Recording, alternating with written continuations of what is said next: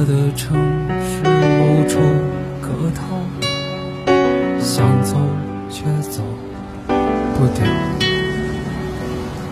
不记得上次是谁给的拥抱，想不起忘了也好。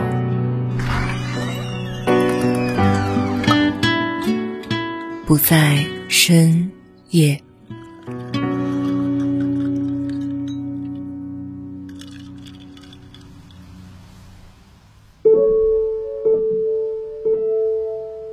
在深夜，欢迎光临，我是秋晚。爱情里最让人心伤的，莫过于一往情深，却终究爱而不得。曾经口口声声说爱你的人，突然有一天毫不留恋的转身离开，而你却依然执着的沉沦在往昔里，一遍一遍的想念着他，想到痛彻心扉。你一次又一次重温着你们的过往，一次又一次幻想着他突然再次出现，一次又一次打开他的电话号码，却拼命抑制着按下拨通键的冲动。想念一个绝情的离开自己的人，就像一根刺钉在心的位置，轻轻一碰，心就痛。你想把这根刺拔出来，又无力拔出来。你在无数个孤寂的夜里，相思成灾，泪湿衣襟。你恨自己的不争气，恨自己不坚强，恨自己对他又爱又恨。小青和男朋友是大学同学，也是彼此的初恋。大学四年，两个人一直如胶似漆。毕业后，两人都留在了上海，还幸运的应聘在了同一家公司。两个人每天一起上班、下班、买菜做饭，一起做家务、睡觉、数工资、规划未来。周末一起牵手逛街、吃顿大餐、看场电影。恋爱的日子平淡中夹杂着浪漫，温馨中也夹杂着甜蜜。小青相信他们的爱情会一直这样稳定的持续着。直到不久的将来，顺其自然的步入婚姻的殿堂。对于他们毕业后的第一份工作，小青和男友都非常非常的努力。工作快一年了，小青升职了，却也发现自己意外怀孕了。两个人兴奋之后，更多的是纠结。他们无房无车，父母都是地道的农民，家境普通，他们也从不曾有依赖父母的念头。如今事业才刚开始，这么快多一个孩子，意味着未来很长一段时间里，小青得做一个全职主妇，男友呢得一个人来养活一家三口。于是权衡再三，两个人最后决定不要这个孩子了。周末的时候，小青去医院做完流产手术之后，最终还是忍不住哭了出来，她不舍得这个孩子。那毕竟是他们的第一个爱情结晶。男朋友见小青哭得这么难过，眼眶也湿润了，他紧紧地把小青拥抱在怀里，轻声安慰她说：“我们以后还会有孩子的，我以后一定会加倍的爱你和孩子。”被男朋友拥在怀里面的小青，那一刻她觉得他就是她今生最踏实的依靠。自从那天从医院回来之后，小青男朋友对工作越来越拼，经常留在公司加班。几个月之后，就成了部门的重要骨干。不多久，因为业务的扩大，公司在另一个城市开了分公司。小青的男朋友瞒着她，同意了公司安排，调过去做了分公司的部门负责人。对于男朋友的擅自决定，小青既生气又无奈。人往高处走。调到分公司，既升职又加薪，男朋友的选择也无可厚非，只是她不舍得要和他过两地分居的日子。在送男朋友离开那一天，小青的心空落落的，晚上一个人躺在双人床上，想着男朋友分别前对她说的话，叫她好好照顾自己，他会每天都会想她，她便更加的辗转难眠。一起平淡厮守的日子，突然之间变成分居两地。小青很长一段时间都没有适应过来。还好，男朋友每天晚上都会打电话或者是微信跟她聊一会儿天，说只要放小长假，就会回来看她。只是，这也远远解不了小青对男朋友的相思之情。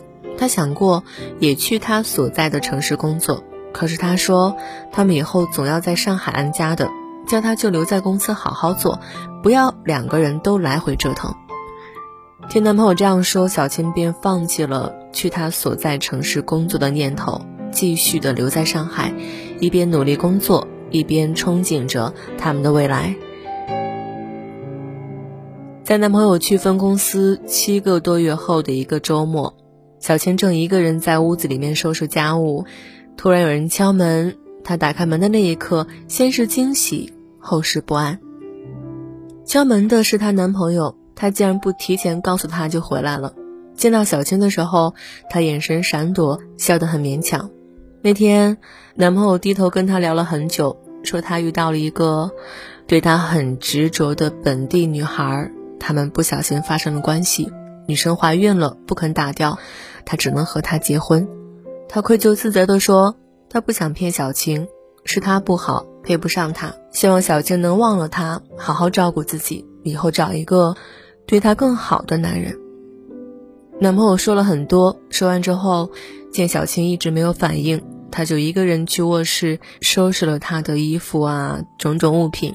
当他出来拎着行李经过小青身边的时候，对她说了一句：“我走了，保重。”听着他的脚步声，直到门打开又关上的那一刹，一直沉默不语、呆若木鸡的小晴终于崩溃，嚎啕大哭。失恋、背叛来得如此的猝不及防，她没有丝毫的心理准备。对不起，忘了我。小青拿着手机，只是那么定定地看着这些字，不知道她木然的眼睛后面是伤、是气，还是悔，又或者说是说不出的委屈。男朋友走之后，小青白天像一个打了鸡血的工作狂，一刻都不让自己停下来。可是下班之后呢，跟男朋友曾经相处的点点滴滴，总是翻江倒海般一幕幕涌上来。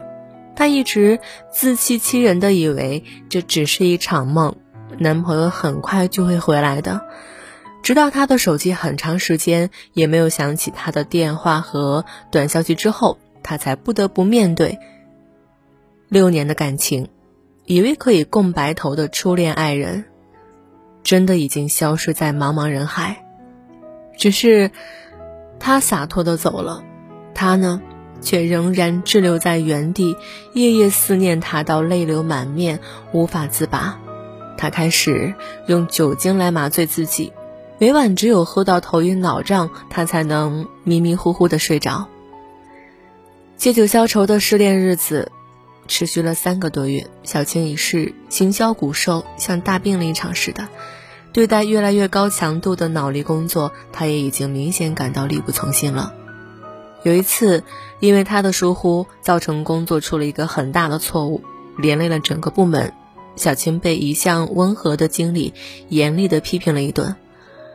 批评完之后，经理语重心长的对他说：“上海这座城市，适者生存，好工作都是拼来的，叫他好好珍惜。”小青很感激经理的劝解，他也知道再这样浑浑噩噩的不在下去。不但身体垮了，工作也会丢的。那晚，辗转反侧的小青第一次说出她的苦痛，在网上将肚子里的心事一股脑的全都吐露给了我。